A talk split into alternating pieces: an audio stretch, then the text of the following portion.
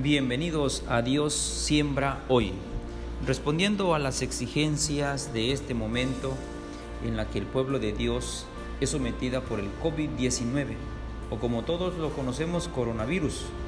Se ha abierto este espacio para que usted pueda acceder a la palabra de Dios por medio de reflexiones bíblicas que se estarán subiendo, especialmente en los días de Semana Mayor para toda la Iglesia El Divino Salvador y para todos aquellos que gusten escuchar la poderosa palabra del Señor. Deseamos de todo corazón que podamos guardar la calma, por lo que ha llegado uno de los momentos más importantes de ser luz en medio de las tinieblas. Sea esa luz, mi estimado hermano, para sus vecinos, amigos, familia y desde luego a creyentes que aún están iniciando el camino angosto de la poderosa palabra de Dios. Y deseo compartir con ustedes lo que dice Isaías 41:10 de la Biblia, nueva versión internacional. Así que no temas, porque yo estoy contigo. No te angusties, porque yo soy tu Dios. Te fortaleceré, te ayudaré, te sostendré con mi diestra victoriosa.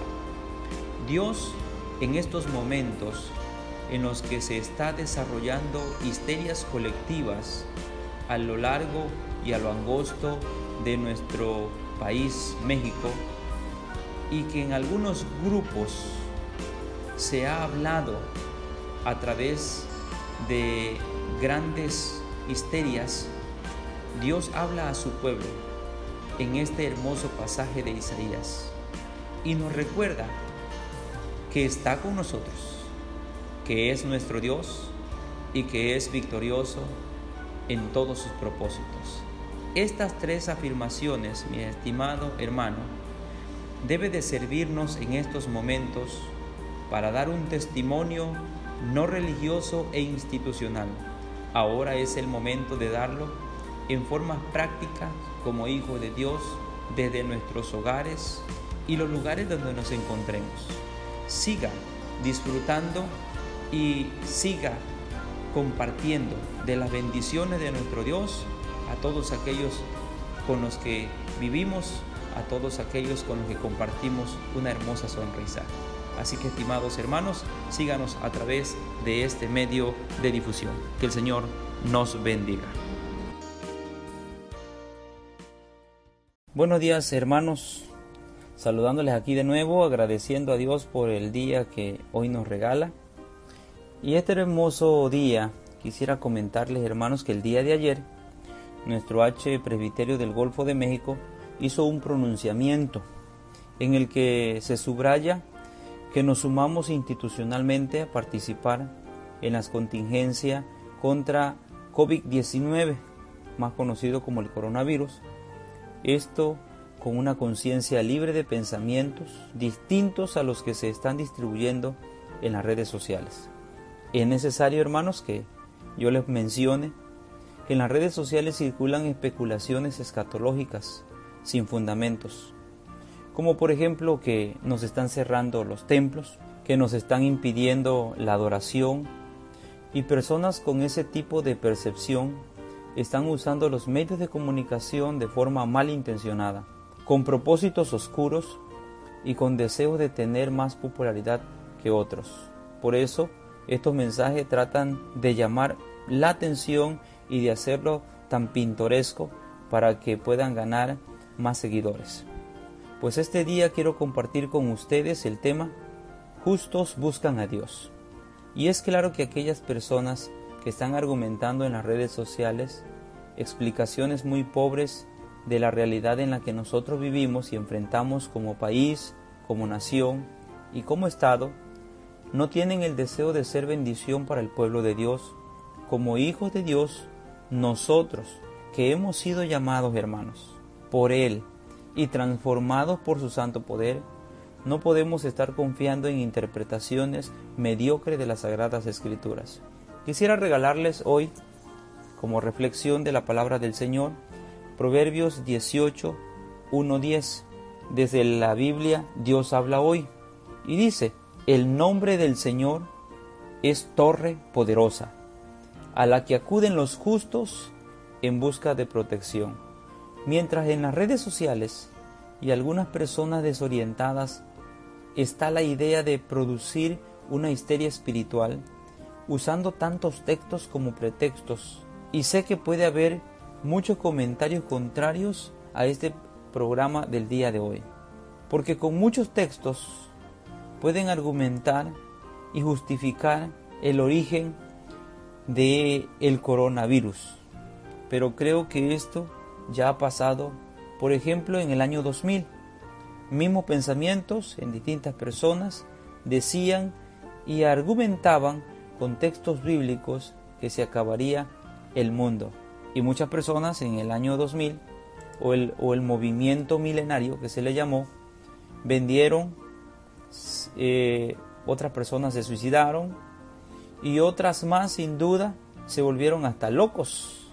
Hoy está pasando lo mismo con COVID-19 porque muchos predicadores, muchos pseudopastores, muchas personas están diciendo que se nos están cerrando las puertas, que no nos están dejando adorar y que son síntomas de dolores. Bueno, pues eso lo veremos más adelante, quizá en otro tema, pero hoy quisiera comentarles, ojo, no estoy diciendo que esto no sea parte de lo que es necesario para la venida de nuestro Dios, sino al contrario, hermanos, que es vital ver esto no como algo que aterrorice, sino que nos redireccione a la búsqueda de Dios con más devoción.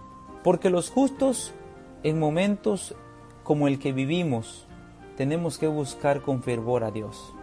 Y los santos, que presenciarán sin duda la venida de nuestro buen Dios en las nubes, aquel día no habrá pánico, no habrá histerias, no habrá ningún tipo de angustia, sino que habrá gozo infinito. Y si es nuestro privilegio que podamos recibir al Señor en las nubes, entonces hermano yo le invito a que, que no esté eh, con dudas, que no se produzca histerias y que no haya ningún tipo de angustia, hermanos, porque si el Señor viniera en nuestros tiempos, yo creo que debe de haber gozo, porque deseamos la venida de nuestro Señor. Por lo que bajándole rayitas a esas interpretaciones malintencionadas, tenemos que decir que nadie nos está obligando como Iglesia Nacional Presbiteriana a cerrar ningún templo Nadie nos está impidiendo tampoco adorar a Dios. Al contrario, es momento, creo yo, de compartir la palabra desde nuestros hogares con nuestras familias. Dios está permitiendo que la luz que estaba brillando hermosamente en la adoración, en los templos, en las iglesias, sea el momento indicado para llevarla a nuestros hogares. Espero estemos leyendo, espero estemos orando como familia, porque no hay ninguna persecución como la que se enseña en las redes sociales. Por ello, Proverbio 18, 10 dice, los justos buscan protección en Dios, porque Él es la torre poderosa, mi hermanos. Les invito entonces que no cese la búsqueda de Dios en nosotros y que como Iglesia Nacional Presbiteriana tengamos la madurez para poder aprovechar estos momentos y predicar a nuestros seres queridos. Que podamos hacerlo entonces desde nuestros hogares, con nuestros amados hijos, esposo, esposa, de manera personal también, y sin duda Dios añadirá bendiciones. Les saludo y Dios añada bendiciones a sus vidas y a cada uno de los que eh, viven y comparten con ustedes. Que el Señor nos bendiga.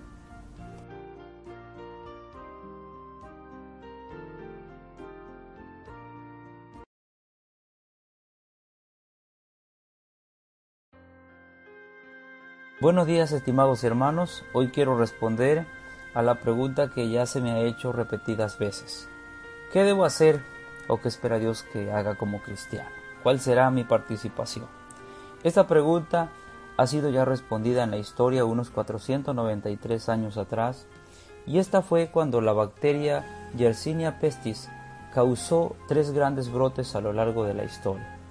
La plaga Justiniana en la primera mitad del siglo VI y la peste negra en la segunda mitad del siglo XIV. La tercera pandemia en la segunda mitad del siglo XIX causó muchos brotes pequeños en diferentes ciudades a lo largo de toda la historia. En Europa, por ejemplo, la plaga borró más del 50% de la población entre los años 1346 y 1353. Posteriormente, 74 años después, para el 10 de agosto de 1527, día en el que la peste bubónica golpeó Silesia, el reverendo Joan Hess, líder de la reforma en esa ciudad, envió una carta a Wittenberg preguntando a Lutero sobre si un cristiano debería huir de una plaga mortal. Con la presencia de la peste más mortífera en toda la historia, tanto en Silesia como en Wittenberg, Lutero responde de la siguiente manera, y voy a leerles textualmente la respuesta de Lutero. Le pediré a Dios protegernos misericordiosamente.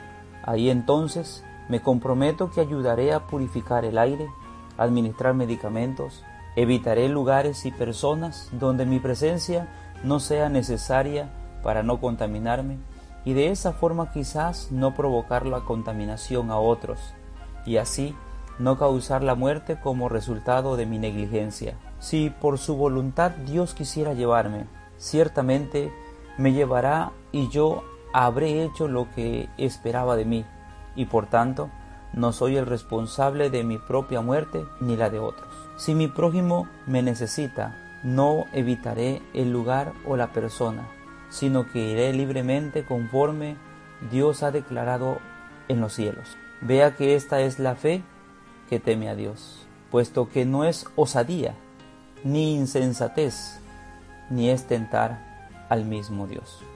Estimados hermanos, esta es una hermosa respuesta de parte de Lutero a su capellán. Si notó que este mensaje tiene tres cosas. La primera, Lutero está orando y dice que ayudará en todo lo que pueda. Segundo, su participación será más allá de estar dispuesto, sino que también buscará en gran medida no mostrarse negligente, no saldrá donde no sea necesario, para no arriesgar su vida sin sentido alguno y no ser causa de muerte a nadie.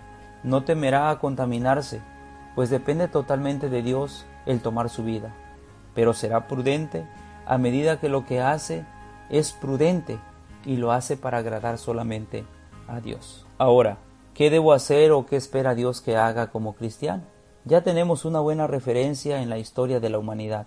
Esto es claro. En el tiempo de Lutero había mucha tensión política, religiosa y social, del cual el mismo Lutero sufría esa tensión religiosa. Pero esta pandemia tuvo un propósito divino. Quiero compartir una reflexión que nos ayude no solo a esperar un pronóstico negativo. Creo que Dios está obrando positivamente y el pronóstico de Dios, mis estimados hermanos, es muy buena al final de todo lo que estamos enfrentando.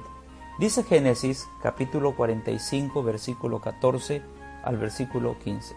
Y abrazó José a su hermano Benjamín y comenzó a llorar. Benjamín a su vez también lloró abrazado a su hermano José. Luego José, bañado en lágrimas, besó a todos sus hermanos. Solo entonces se animaron ellos a hablar. En el contexto de este pasaje habían tensiones emocionales. José había sido rechazado, marginado, vendido, acosado por la esposa de Potifar y encarcelado.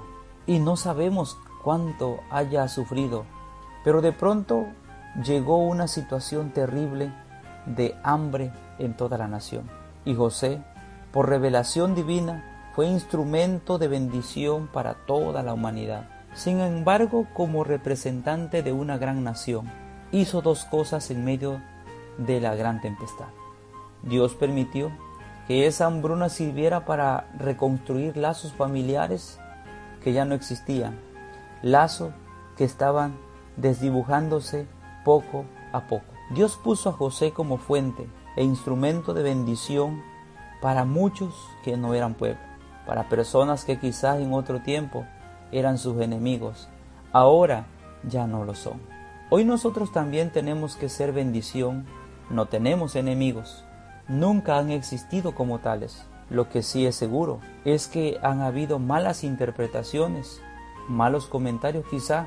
Hoy, estimados hermanos, tenemos que unirnos como pueblo de Dios y tenemos que ayudar a quienes lo necesiten. Tenemos que compartir la palabra con personas que quizás nunca hemos podido hablar en otro tiempo con ellas, pero ahora es el tiempo, mi estimado hermano. No debe de haber distinciones de raza, credo, color, ni ningún otro tipo de marginación. Y también tenemos que reconciliarnos sin duda en nuestros hogares, quizá como pareja, quizá como padre e hijos, y creo que es el mejor tiempo de estar en casa y disfrutar de la palabra de Dios como familia. Estoy convencido que este día domingo muchos en sus hogares como familia están escuchando este mensaje, cosa que no estaba en nuestra agenda, porque en nuestra agenda siempre hay otras cosas. Hay paseos a los supermercados, partidos de fútbol, básquetbol, hay muchas cosas en nuestra agenda, pero Dios en este tiempo nos ha mostrado misericordiosamente su agenda. Él desea que nos reconciliemos en nuestra familia y con nuestra familia y con todos los que quizá en algún momento no teníamos buenas relaciones. Esto es lo que Dios espera de nosotros. Creo que esta es nuestra participación. Creo que esto es lo que Dios espera de nosotros. Así que mis estimados hermanos, les deseo un excelente domingo pásela bonito y disfrute del amor que Dios pone en nuestros corazones en este día. Dios les bendiga.